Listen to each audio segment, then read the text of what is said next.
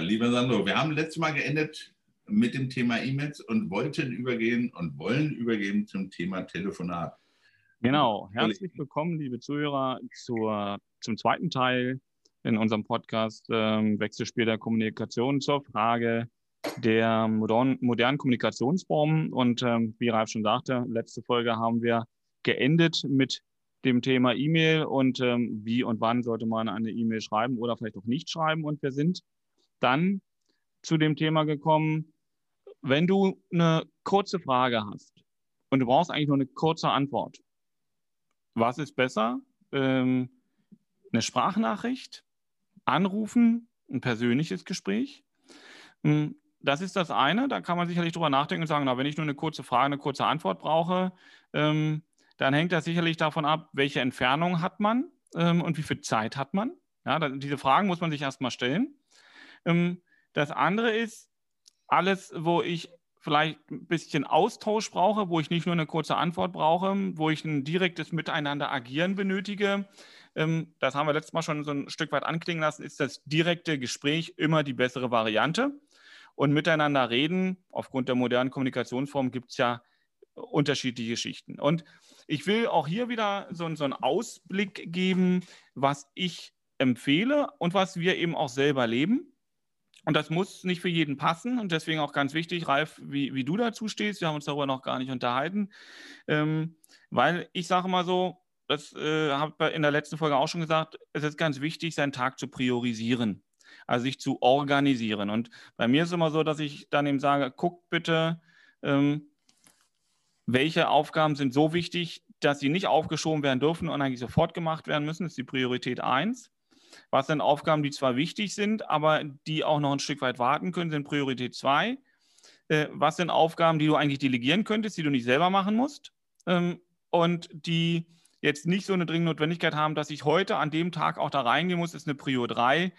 Und die Prio 4 ist die, das sind Sachen, wo ich eigentlich weiß, die muss ich gar nicht machen, die kann ich im Papierkorb schmeißen. Die können auch weg. Ja, die können liegen bleiben, die können unbeantwortet bleiben. Das mag unhöflich sein, aber es ist einfach so, man muss sich selber organisieren und man muss eben selber gucken, wo muss ich an welcher Stelle werthaltig mich einbringen. So, und wenn ich dann sage, wenn du dich so organisierst und du guckst, was musst du in der Priorität zu eins machen, was nicht warten darf, was eigentlich auch sofort erledigt werden müsste, dann sollte ich so, so mache ich das, so empfehle ich das auch, das gleich als erstes machen. Mich dann, wenn ich noch voll Power bin, wenn ich anfange und nicht am Ende des Tages hinschieben und sagen, ja, mache ich dann irgendwann später. Und deswegen habe ich bei uns halt auch empfohlen, ich schreibe nichts vor, ich empfehle nur, ich gebe Möglichkeiten und Chancen, diese sogenannte stille Stunde. Ähm, dass man also für sich selber sagt, ich brauche am Tag zwei Stunden, wo ich wirklich in Ruhe die Prio 1 abarbeiten kann wo ich, wenn es Themen sind, wo ich nicht in Wechselwirkung mit anderen gehen muss, die ich für mich alleine machen muss. Dann organisiere ich mich, dass ich also sage, von meinetwegen 9 Uhr bis 11 Uhr will ich nicht gestört werden. Und dann mache ich auch, dass ich am Telefon nicht erreichbar bin. Dann schließe ich die Tür. Und jeder weiß, wenn meine Tür geschlossen ist, dann braucht man auch nicht klopfen. Dann geht es nicht, dass man stört. Und dann kann ich ganz in Ruhe das abarbeiten. Wenn ich früher damit durch bin, alles schick, kann ich ja die Tür wieder aufmachen. Ja, kann ich die Ruhefunktion auch rausnehmen. Ähm, und jetzt werden viele sagen, ja, das geht aber nicht. Wenn man da eine Frage hat, muss man noch erreichbar sein oder ich bin noch in Kommunikation. Da sage ich, das haben meine Mitarbeiter auch gesagt, äh, das geht sehr wohl, weil du musst dich nur organisieren. Ähm, und wenn du, wenn du das tust, ja, dann, dann ist das kein Problem. Ich rede jetzt nicht über die Leute, die im Empfang sitzen und Telefonie annehmen oder die im Dienstleistungsbereich sind, Tür auf, Tür zu, die den Kunden direkt bedienen. Das ist, glaube ich, eine völlig andere Geschichte. Es geht um den großen Bereich derer, die ähm, nicht im Publikumsverkehr sitzen und konsequent die Aufgaben, die sie haben, abarbeiten müssen oder abarbeiten wollen na, und auch mit Leidenschaft gerne machen wollen. So, und deswegen sage ich, der Gegensatz, finde ich, ist zum einen die stille Stunde und zum anderen die Open-Door-Taktik. Ähm, wie stehst du dazu, Ralf? Kann man, kann man definitiv so machen. Es ist ja immer eine Frage, ob du jetzt sagst, äh, Tür auf, Tür zu, oder ich sage, ich telefoniere nur zu den fixen Zeiten. Ja, ich habe also sogenannte Telefonblocks, weil ich damit natürlich mir den Rest weghalte. Also zumindest an meinem Schreibtisch, die, die Klingelfunktion am Telefon ist generell weggedrückt. Und zwar bei, von meinem Schreibtisch rufe ich an Oder ich kriege die, die Info, wir stellen dir jetzt direkt rüber, du musst es nehmen. Weil ich kannte das bei mir. Ähm, ich, ich habe teilweise, das ist der Nachteil unserer heutigen Telefonie. Früher, wie diese Telefone diese Größe hatten und eine Leitung, wäre keiner auf die Idee gekommen, dir mit dem Telefon durchs Büro hinterher zu laufen oder ähnliches zu tun. Ich habe es wirklich bei mir erlebt. Ich hatte hier Prozessionen vor dem Büro. Jeder kam mit seinem Telefon, dann sagte Chef, ähm, der Müller, der Schmidt, der, und wo ich sage, so, und jetzt ist Schluss. Es ist ganz einfach Schluss. Also keiner diktiert uns, welche Priorität, und ich sage, Priorität kannst du ein bis zwei am Tag haben und der Rest gliedert sich darunter. Ja, weil ich sonst immer sage, das zerfasert alles. Aber diese Krux ist wirklich, dass wir heute, und das ist das, was noch dazu kommt, wir haben beständig das Telefon an der Frau, am Mann. Wir haben beständig die, das E-Mail an der Frau und das Fax. Alle, das heißt Fernsehen, alles in einem diesen kleinen, und ich halte wieder das Smartphone hoch, Marke egal, äh, schleppen wir mit uns rum. So, das heißt aber auch, ja, wo ich sage, äh, ich muss das wirklich organisieren. Und ob ich sage, stille Stunde, äh, wie ich das organisiere, bin ich jetzt mal ganz kess und sage, das ist eigentlich wurscht. Hauptsache, es ist organisiert. Ja? Weil ansonsten kommt, ich sage, nimm, nimm mal Telefonie und E-Mail zusammen und du steuerst es nicht. Es sind diejenigen Menschen, die am Abend, das ist immer lustig, ne? fragt es ja gerne Mitarbeiter, ich frage es gerne Partner, und wie war der Tag? Bäh. Oft die Arbeit. Warum? Ich weiß gar nicht, was ich gemacht habe. Die haben aber geschuftet wie die Berserker. Ja, und wo ich sage, ja, das nennt sich fremdgesteuert. Ja, das ist so ähnlich wie Telefonie. Ja. Menschen, die Angst haben, es gibt viele, ähm, die können alles. Die, die können wirklich toll reden. Und dann sagst du denen, rufen Sie den mal an. Da hast du förmlich das Gefühl, dieser Telefonapparat hat Stacheldraht, weil die sind beim Telefonieren andere Menschen. Die, die, die reden völlig anders. Ja? Ähm, wo ich dann immer sage, haben die schon mal darüber nachgedacht, wenn sie den Kunden anrufen und sagen, ob ich das, macht das wirklich und ist das, ähm, habe ich gesagt, wenn Sie davor Angst haben, dass da einer drüber lachen könnte oder Sie kritisiert, dann lassen Sie zu, dass andere Menschen ihr Leben bestimmen. Also bestimmen Sie doch. Ja, das ist doch, ja, das, das hört sich sehr neblig, aber es ist mhm. extrem wichtig. Genau, das ist, das ist auch eine Erfahrung, die ich gemacht habe, als ich das vorgestellt habe mit der Priorisierung und der stillen Stunde, dass jeder für sich guckt, wann will er für sich diese Zeit nehmen, wo er konsequent für sich und was du schon sagst, er organisiert sich selber, er ist selbstbestimmt ja, er weiß auch um seinen Wert und um das, was er an Leistung erbringen kann und möchte.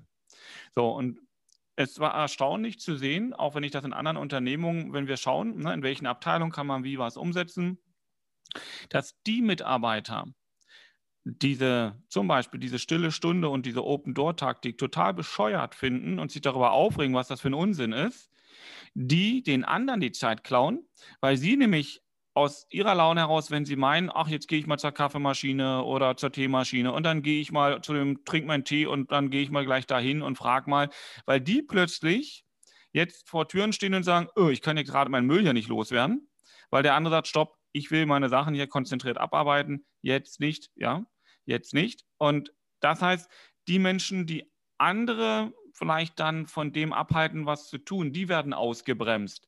Und das muss ich mir mal bewusst machen. Wenn ich für mich die bewusste Entscheidung treffe, ich möchte nicht am Ende des Tages rausgehen und sagen, boah, ich habe so viel Stress gehabt, aber ich habe nichts geschafft, weil ich nämlich zwischen den Sachen hin und her getanzt bin. Ich habe nicht mich auf eine Sache konzentriert und deswegen habe ich irgendwie alles angefangen.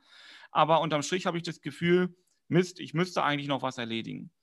Wenn ich das nicht haben möchte, weil ich selbstbestimmt mich organisiere im Ablauf, und darum geht es ja, dass jeder seinen Freiraum hat, auch seine Persönlichkeit so einzubringen, dass er das mit Leidenschaft ausfüllt, was er an seinem Arbeitsplatz macht dann muss ich Grenzen setzen. Ich muss mich abgrenzen.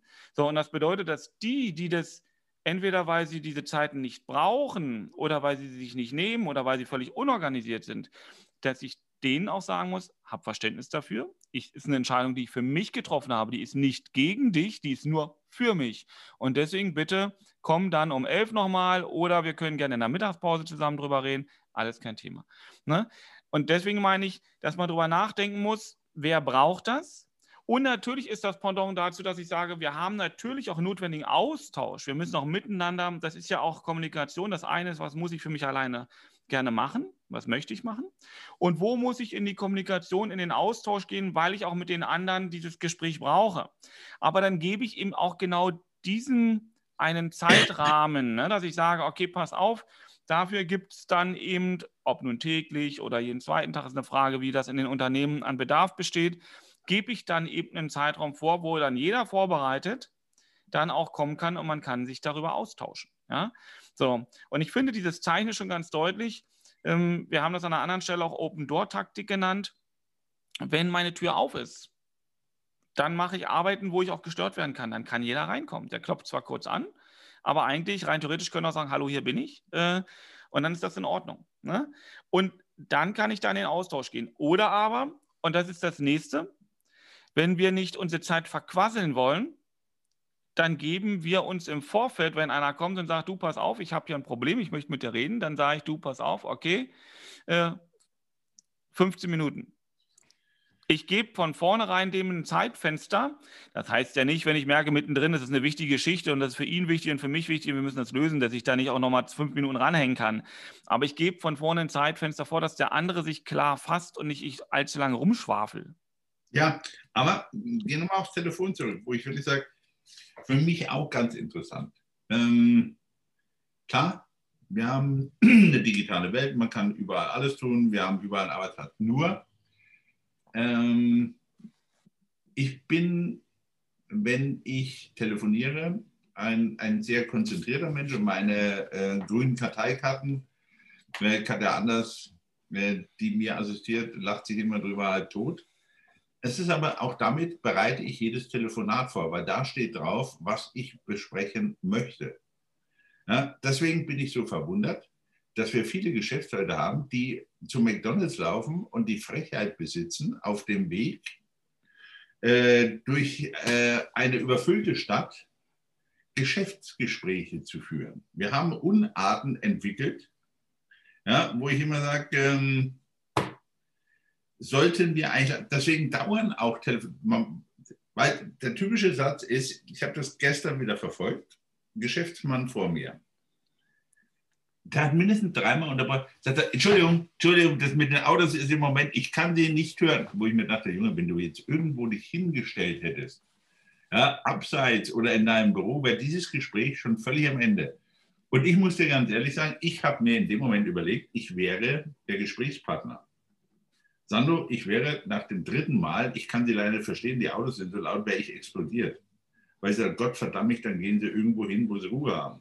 Genau, da sind wir, da sind wir jetzt an einer Stelle. Ähm, das, was du beschrieben hast, ist das Gegenteil von dem, was der Kunde von dir erwartet, nämlich Aufmerksamkeit und Wertschätzung. Ich darf mir in diesem Moment immer die Frage stellen, welches Zeichen gebe ich dem gegenüber? Ob das nun mein Mitarbeiter ist, ob das ein Kunde ist, völlig dahingestellt. Es ist immer das Gleiche. Wenn ich das so zwischendurch mal auf der Straße, es ist Krach, ja, ich bin nicht konzentriert oder auch in welcher Situation auch immer, dann ist das eine mangelnde Wertschätzung. Ja, dann ist das, dann kriegt der andere nicht die Aufmerksamkeit, die er verdient. Und dann muss ich mir auch fragen, wenn ich Telefonate so führe, war das Telefonat vielleicht entbehrlich an der Stelle? Wenn, ne, weil wenn ich, wenn ich dem anderen nicht diesen Wert gebe und damit auch nicht dem Telefonat, dann scheint es für mich nicht die Bedeutung zu haben und nicht die Notwendigkeit. Und dann kann ich mir vielleicht überlegen, ob ich es sein lasse. Ja, auch hier eine klare Entscheidung zu treffen.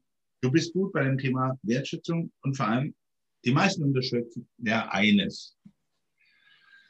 Diese Mikrofone der Handys und Smartphones heutzutage sind weit, weit besser als die Telefone der oder die Mikrofone der Telefone früher.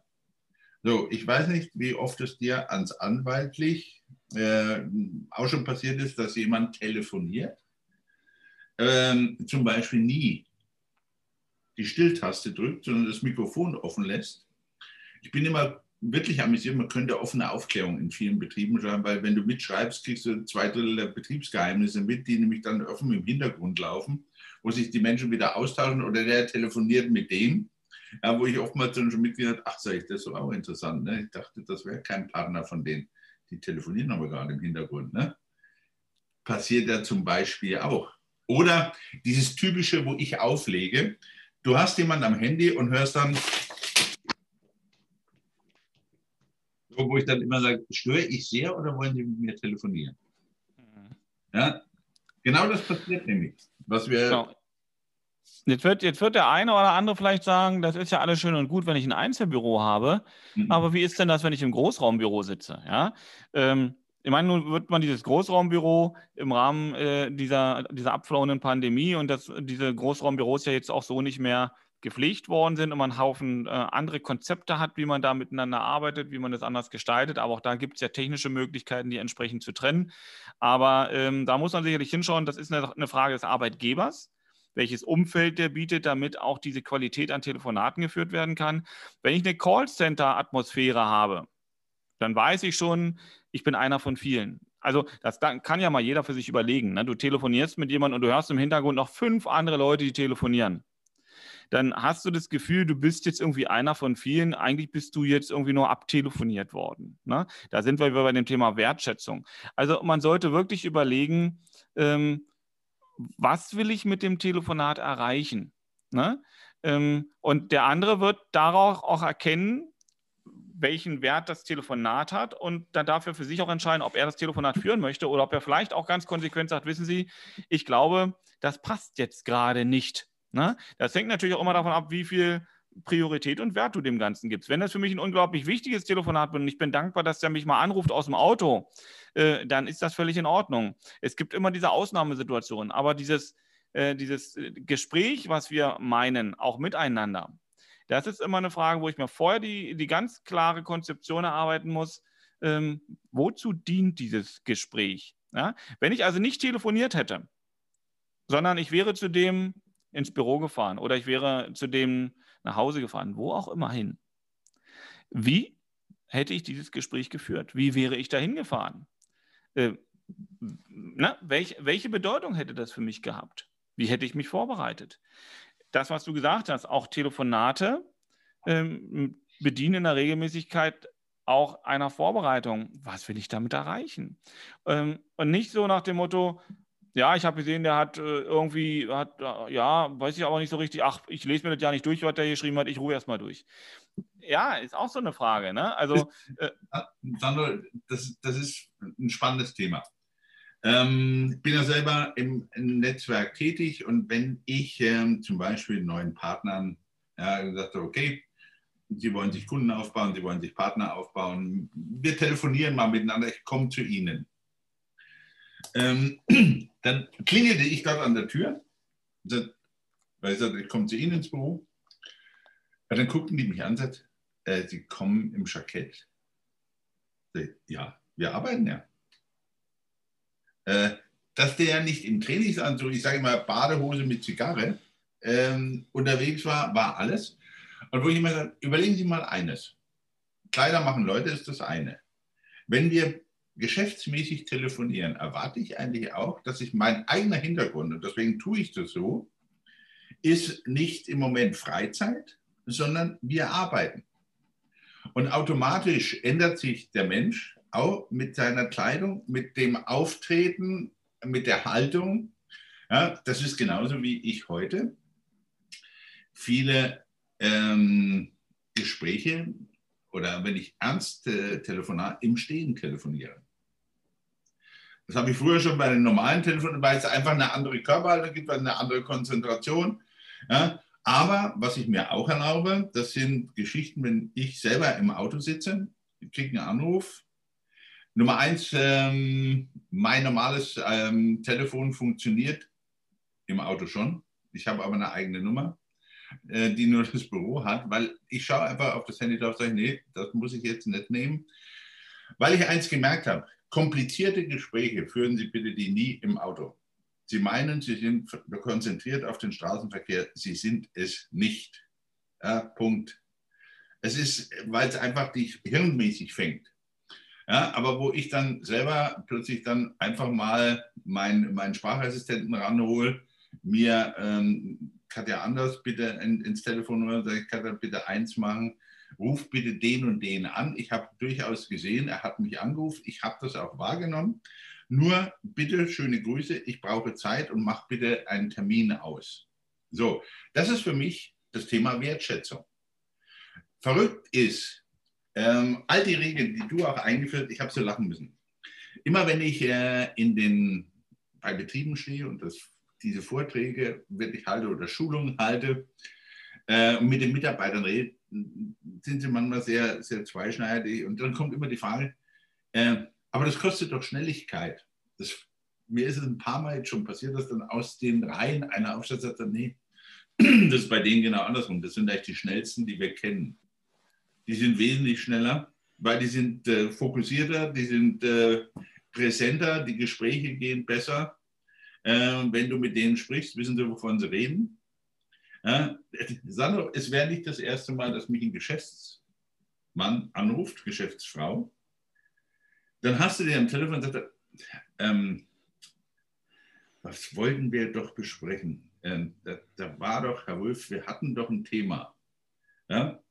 Das ist nicht nachgeschrieben. Ich kenne das. Ja? Wo, wo, man einfach sagt, nicht vorbereitet, kein Thema drin. Und deswegen ist zum Beispiel auch sowas. Ich habe einen Kalender, der ist für alle Partner, wir sind ja ein Netzwerk, einsehbar. Ich führe den mit Privatdaten. Da muss nicht drinstehen, wenig Treff. Ja? Aber da steht drin, Abendessen, bla, ist genauso mit drin weil wir einfach gemerkt haben, dass der Koordinationsaufwand mit all den Regionalpartnern bis in die Schweiz sonst extrem hoch ist. Die gucken rein sagen, da hat er Zeit. Ich rufe also Frau Anders an und sage, an dem Mittwoch habe ich gesehen, ist beim Reis zwischen 10 und 12 Zeit. Darf ich da einen Slot haben? Ja? Du, hast, du hast da was ganz Richtiges angesprochen, diese sogenannte, ich sage dazu mal, Kalenderhygiene. Ja. ja? Ähm, in dem, ähm, bei den modernen, äh, sage ich mal, Buchungsmöglichkeiten ist es ja so, wir machen das zum Teil, ja, äh, sag mal, zum Teil auch. Es gibt also bestimmte Zeitfenster ähm, und deswegen muss der Kalender sauber geführt werden, wo jemand online seinen Termin buchen kann. Also es geht ja nicht alles mehr über einen Empfang, über einen Office, über eine Assistenz, ja, sondern du kannst ja auch, und das ist ja in bestimmten Bereichen, wo die vielleicht sagen, sie haben noch nicht die wirtschaftliche Kraft, sich eine Assistenz einzustellen oder Mitarbeiter einzustellen oder sie wollen es auch bewusst nicht tun, wie auch immer, da mal völlig dahingestellt. Okay. Die sagen, ich, ich nutze die technischen Möglichkeiten, die Leute können sich bei mir einen Termin aufbuchen, das können sie 24 Stunden am Tag machen, das heißt, ich biete sogar mehr Dienstleistungen, aber das heißt, da muss ich meinen Kalender natürlich pflegen, ich muss eine gewisse Hygiene haben und ich muss Termine mit mir selbst genauso eintragen äh, und muss auch sagen, in welchem Zeitraum dürfen überhaupt Termine gemacht werden. Ja? Klar, und wenn da ein privater Termin ist, dann ist der bloß grau für den, der auf den Kalender guckt. Der sieht nicht, ob da steht Abendessen oder irgendwas anderes. Der sieht einfach nur grau belegt. Punkt. Ne? Und das ist natürlich auch eine Form der Organisation, die ganz wichtig ist, wenn wir über Termine reden. Und das andere ist, wenn wir über Termine reden, äh, ist es, du hast das angesprochen im Zusammenhang, Kleider machen Leute. So, und jetzt höre ich schon den einen oder anderen, der hier zuhört und sagt, ja, was ist denn mit Steve Jobs und mit den Leuten, mit Mark Zuckerberg und so weiter und so fort? Die laufen ja auch nur mit Jeans und schwarzem Shirt oder schwarzem Rolli rum. Äh, die haben sich um ihre Kleidung auch keine Gedanken gemacht. Da sage ich, weit, viel, weit gefehlt. Die haben sich viel mehr Gedanken darum gemacht, als die, die jeden Tag vor ihrem Kleiderschrank stehen und sagen, was ziehe ich denn heute an? Ein grünes Hemd, ein blaues Hemd. Denn die haben sich bewusst dafür entschieden, immer diese schwarzen Sachen anzuziehen und die sind immer in einem Top-Zustand. Die sahen trotzdem vernünftig aus und die haben dann auch mal einen Sakko drüber geworfen, ja, für bestimmte Sachen, die ihnen wichtig waren in der Wertschätzung. Äh, die haben einfach gesagt, ich will meinen Fokus morgens nicht damit und auch meine Konzentration nicht damit verbringen, darüber nachzudenken, dass ich meine Energie verschwende, was ich anziehe. Ja, ich habe meine Sachen, die ziehe ich immer gleich an. Äh, und das heißt, ich bin mit meiner Energie, mit meinem Fokus bei anderen Geschichten. Das ist eine bewusste Entscheidung. So, bei mir ist das ähnlich. Ich trage in der Regel immer ein weißes Hemd. Also wenn ich, wenn ich geschäftlich unterwegs bin, im Privaten nicht, wenn ich geschäftlich unterwegs bin, habe ich so gut wie immer ein weißes Hemd an. Ich muss nicht darüber nachdenken, welches Hemd ich anziehe, weil ich weiß, ich ziehe ein gut gebügeltes, tolles weißes Hemd an. Ja, äh, ob ich einen Binder oder eine Fliege oder was anderes mache, ist eine Persönlichkeitsfrage. Das ist heute nicht mehr so wild. Ich muss, das ist nicht mehr, nicht mehr vorgeschrieben. Aber ich, ich zeige dem anderen schon halt auch mit dieser bewussten Entscheidung, mit vernünftigen Sachen, wo ich hin möchte. Und mich hat damals ein Spruch geprägt.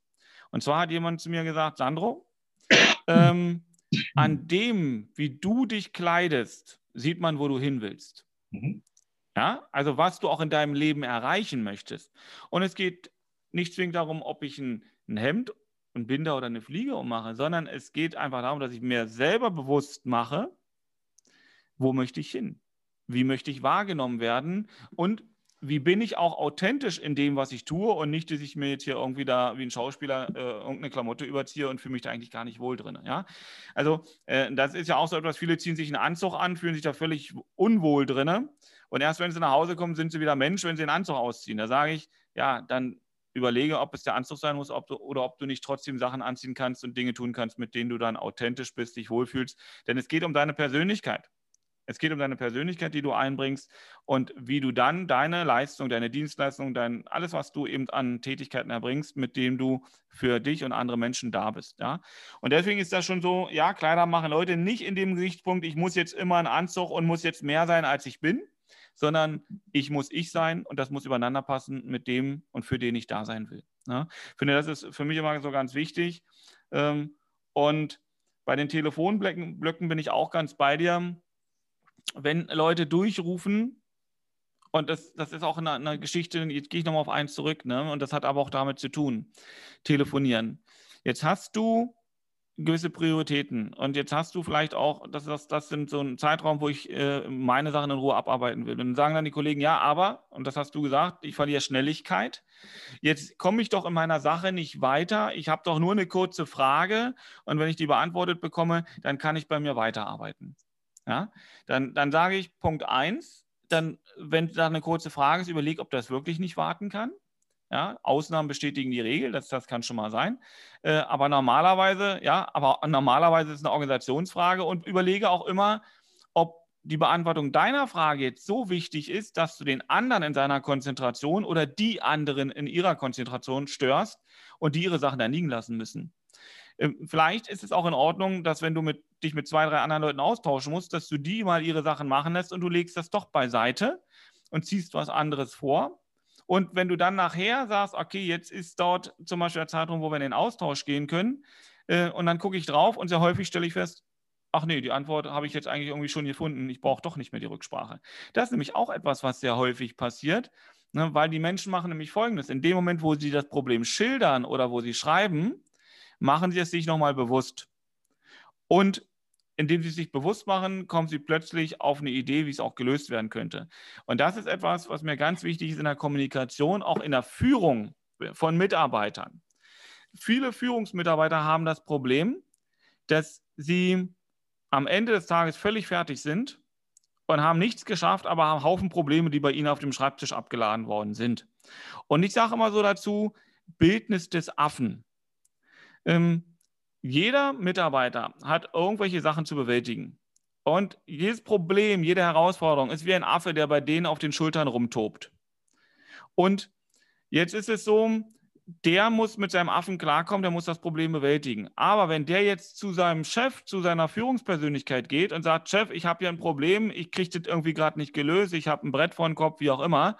Und der Chef sagt, hm, okay, ich habe jetzt zwar nicht so wirklich Zeit, ich schreibe es dir mal auf, ich kümmere mich mal drum. Was macht der Mitarbeiter? Der lässt seinen Affen im Büro des Chefs. Und wenn ich fünf Mitarbeiter, die da reinkommen, äh, bei denen das so mache, weil ich sage, ja, okay, kann jetzt gerade nicht, ich schreibe es mir auf ja, dann habe ich fünf Affen, die da rumtoben. Selber habe ich vielleicht sowieso noch fünf Affen, die ich auch noch irgendwie befriedigen muss. Das heißt, das ist ein Affenstall. Ich kriege nichts mehr gelöst. Da ist ein wildes Durcheinander, die klauen mir Energien und das funktioniert nicht und das Problem löse ich auch nicht. Und deswegen muss ich immer sagen, wenn ein Mitarbeiter kommt mit einem Problem, und zwar, weil ich die Open-Door-Taktik habe, ich habe die, Tür, auf, der Mitarbeiter kann kommen, ähm, und der schildert mir dieses Problem. Ich sage, okay, pass auf, Viertelstunde. Ja, dann schildert er das Problem, dann höre ich zu und dann sage ich, okay, wie wäre dein Lösungsvorschlag? wenn er sagt, naja, deswegen komme ich doch zu Ihnen, ich habe keine Lösung, dann sage ich, okay, geh nochmal zurück, komm andermal wieder. Ich will einen Lösungsvorschlag von dir haben. Ob der nun nicht zu machen ist, ob der Blödsinn ist, ist eine völlig andere Geschichte. Denk das so weit durch, wie du es lösen würdest. der, der, Vorteil, der Vorteil dabei ist, dass viele Mitarbeiter, es wird immer auch Probleme geben, die kann der nicht lösen oder braucht er deine Hilfe. Okay, kommt er ein zweites Mal, dann kannst du prüfen, hat er sich keine Gedanken gemacht oder kommt er jetzt wirklich auf keinen Lösungsvorschlag und da hilfst du. Aber die meisten Mitarbeiter, weit über 90 Prozent der Mitarbeiter, sind zu bequem, das zu Ende zu denken, ähm, wenn sie wissen, dass der Chef sich immer dieser Probleme annimmt, weil das ist relativ leicht. Ja? Der Chef als selber Macher. Genau, ne? weil der Chef natürlich, wenn er selber auch noch als sich die wichtigste Person im ganzen Unternehmen betrachtet, dann meint er natürlich, dass er auch der beste Problemlöser ist. Hm, das ist alles ein bisschen überspitzt formuliert, aber ich mache das mit Absicht überspitzt, damit man sich dessen mal be bewusst und deutlich wird. Ne? Denn der Mitarbeiter geht dann raus, befreit und sagt, ja, Chef wird sich darum kümmern. Das ist die falsche Lösung. Ich fordere nicht von meinen Mitarbeitern, diesen, dieses, dass sie sich, ich muss es wirklich fordern, bring dich ein. Und das Interessante ist, ich habe doch den Mann auf dem Gebiet sitzen, der da spezialisiert ist, weil ich da vielleicht jemanden habe, der sogar besser qualifiziert ist als ich. Und wenn, wenn, wenn der mit einem Vorschlag kommt, dann ist der Vorschlag oftmals umsetzenswert. Ja, aber das, da kollidieren zwei Sachen. Die sind bei dir anders. Aber wenn du so führst, dass er mit eigenen Vorschlägen und die auch umsetzt, dann muss ich aber auch die Fehlerphilosophie haben, dass ich Fehler machen darf. Mhm ich bin ne negativ eingestellt, sagen wir so, Fehlern in der Routine, wo ich einfach sage, äh, da haben wir aus Dummheit Fehler gemacht, das ist ein Routinegeschäft, da werde ich oftmals sauer. Nicht beim ersten Mal, wo jemand sagt, alter Regel, einmal ist keinmal, zweimal ist einmal zu viel. Aber bei neuen Sachen musst du aus den Fehlern lernen. Es funktioniert ja gar nicht anders. Nur, sagen wir, es funktioniert ja bis heute noch so. Ähm, ich glaube manchmal, das große Problem in der Führung ist, man verzeihen mir jetzt bitte vieles Führungspersonal und Chefs, dass man nach dem System einstellt, ich wähle mir Mitarbeiter aus, die möglichst dümmer sind als ich. Großer Fehler. Ja, aber es ist, Sandro, es ist, ich weiß, dass es viele ungern hören. Aber das ist genau das, ja, weil man auch dann so eine, ein Hierarchieverhalten hinkriegt. Und ich weiß noch, ich habe das selber erlebt, als ich anfing nach meiner Bundeswehrzeit als Geschäftsführer und erst Assistent, dann Geschäftsführer in der, in der Firma. Und ähm, ich kriegte eine Mitarbeiterin, die kam mit einem Schreiben zu mir. Also ich sage es mal ganz salopp, der Graute ist einer Sau. Ich konnte aber die Dame einstufen und sagte, da steckt viel mehr dahinter. Ich habe dann einfach gesagt, wisst ihr was? Ähm, wir machen mal eines. Setzen Sie Ihren Namen bitte unterschreiben und schicken Sie es raus. Ich sah an dem Gesicht, was das auslöste ließ sie in ihrem Beruf, bin dann hinterhergegangen und habe gesagt, so, machen wir mal die Tür zu. Ich glaube, wir müssen mal ein bisschen Tacheles reden. Einfach mal ganz offen. Und dann kam folgendes, sagte, ja, bei uns macht das eigentlich keinen Sinn, weil Sie können bei uns schreiben, was Sie wollen. Das wird sowieso dreimal durchgestrichen, zerrissen und und und. Also schreiben wir Pille-Palle, weil es wäre schade um die Zeit. Moment, ist das ernst jetzt? Ja.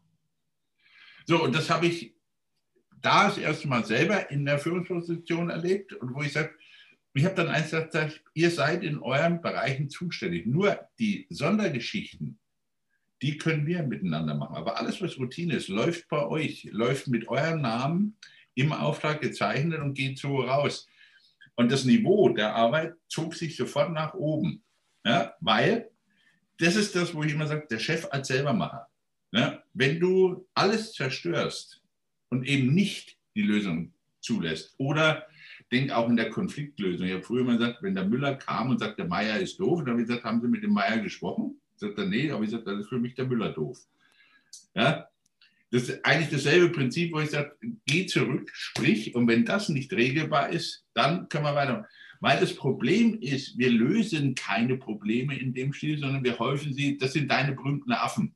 Ja, die werden immer mehr. Die, die vermehren sich exponentiell. Genau. Und du, das, was du angesprochen hast, ist das Thema Eigenverantwortung. Ja. ja. Ich muss, und die Mitarbeiter wollen das halt auch. Das, ähm, das ist eine Verkennung eines alten Führungsstils, dass der, dass der Chef lösen muss. Nein. Ähm, wenn ich die, die Mitarbeiter befähige, auch mit eigener Verantwortung, nämlich dass sie sich selber einbringen können, dass das, was sie tun, halt auch einen Wert hat, dann ist es auch so, dass der Mitarbeiter sich bestätigt fühlt, dass der sich dann einbringt und wenn er nämlich auch am Ende für das, was er tut, einstehen muss, weil sein Name dahinter steht, dann ist es so, dass er natürlich auch da mit einer viel größeren Akribie und mit einer Leidenschaft reingeht und dass er auch was anderes entwickelt. So, und das, das steht mit einem in Verbindung, was du gesagt hast, und das ist etwas, ähm, und diesen Fehler habe ich ganz zum Anfang, als ich mich selbstständig gemacht habe, mit 27 Jahren auch gemacht. Und das hat nämlich was damit zu tun, wenn dir als Chef selber dieser Selbstwert fehlt, dann stellst du keine Leute ein, die besser sind als du, weil du hast ja das Gefühl, die könnten dir was sagen oder du hast eine Abhängigkeit von denen. Ähm, und das ist ein Manko bei, bei dem, der führt, denn ein Unternehmen wird erfolgreich und Mitarbeiter werden in dem Unternehmen sich einbringen ähm, und das Unternehmen dann gemeinsam erfolgreich machen, wenn die eben für die Rolle, für die sie sich dort mit Leidenschaft einbringen, auch die besten sind. Du willst doch die besten Leute haben, um die beste Leistung zu bringen. So, und als Chef musst du nicht der beste Spezialist, Spezialist in jeder Richtung sein. Du musst nicht der beste Dreher sein. Du musst nicht der beste Buchhalter sein äh, oder der beste in irgendeinem äh, Werbebereich, Marketingbereich, sondern du bist derjenige, welche, der der Coach, der Moderator, der Chancengeber ist. Und du hast ein Du hast ein Spielerfeld um dich. Ich sage es immer so schön, vergleiche es so gerne mit dem Fußball, du ja auch. Ne? Wir, wir sind auf einem Spielfeld mit Menschen, die ihre Stärken haben. Und du wirst auf die Position im Sturm, wirst du kein Torwart reinsetzen. Ja? So wie du im, im, im Torwart äh, an einer Stelle, wo der Torwart ist, da wirst du keinen Mittelfeldspieler reinsetzen, wenn du das eine Mannschaft vernünftig formen willst. So, und das heißt, ich werde natürlich dort den besten Mann gewinnen und einsetzen. Und dann ist es doch wichtig, dass wenn ich in dem, Pro in dem Problemfeld eine Lösung suche, dass ich auch sage, Mensch, du bist der, der die besten Fähigkeiten hat. Lass uns gucken, welche Fragen können wir stellen. Ähm, und dann geh mit den Fragen wieder raus und versuch sie zu beantworten ähm, wenn wir sie nicht im Gespräch beantworten wollen, wenn die Zeit nicht reicht oder wenn du tiefergehend dich damit beschäftigen musst. Aber gib dem Mitarbeiter seinen Affen wieder mit, der soll den selber pflegen und aus dem Affen heraus dann eine Problemlösung bringen, die ihm seiner Spezialität entspricht. So, das kann ich aber nur tun, wenn ich an den Stellen Mitarbeiter sitzen habe, die, die auch wirklich qualifiziert und gut mit Leidenschaft in der Sache sind. Wenn ich die Rolle falsch besetze, und der hat keine Ahnung davon, und dann findet er auch keine Lösung. Und dann denke ich als Chef, ich muss das immer tun. Das ist aber Führung, die nicht funktionieren wird. Und das wird auch nicht mehr die Menschen erfüllen. Denn wir reden ja über diese flachen Führungshierarchien. Wir reden über Eigenverantwortung, über dieses Einbringen in Unternehmen und dass ich von dem Unternehmen begeistert sein will, weil ich sage, das ist mein Unternehmen, ich stehe dafür ein. Das tue ich nur, wenn ich mich auch selber einbringen muss und wenn ich nach außen dafür auch einstehe. Und finde, das ist ganz wichtig, was vielleicht auch zum Schluss unserer heutigen Folge man so mitgeben kann.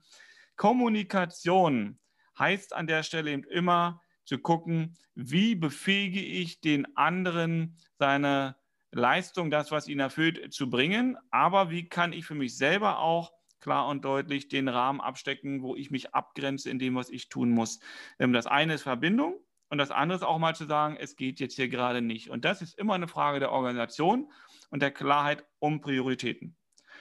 Ich denke, Ralf, das wäre ein guter Abschluss dieser Folge. Wir hätten noch eine dritte Folge für Sie.